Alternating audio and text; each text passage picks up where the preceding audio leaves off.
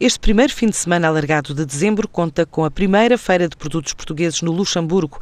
É um mercado onde 25% da população fala português e vê crescer de ano para ano as exportações nacionais.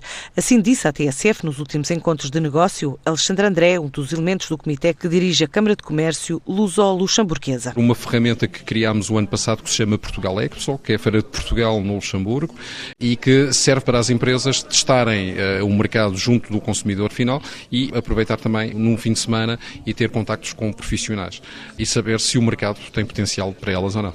É o país mais lusófono fora da lusofonia, só com nacionalidade portuguesa são 90 mil, mas o que é mais importante é olharmos para o número de 25% da população que fala português. De várias gerações, dos PALOP também, há um potencial enorme para as empresas portuguesas, têm vindo a ser trabalhado. As exportações portuguesas têm nos últimos anos, as exportações portuguesas para o Luxemburgo nos últimos anos têm aumentado regularmente, sempre na ordem dos dois dígitos.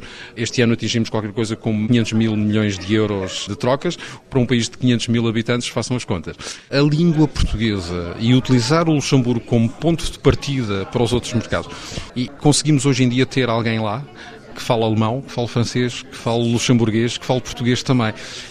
E esse trabalho se faz em português e é, mais é muito mais fácil. É muito mais fácil. Três dias de uma feira profissional no Luxemburgo, dirigida a empresários de Portugal e do resto da Europa.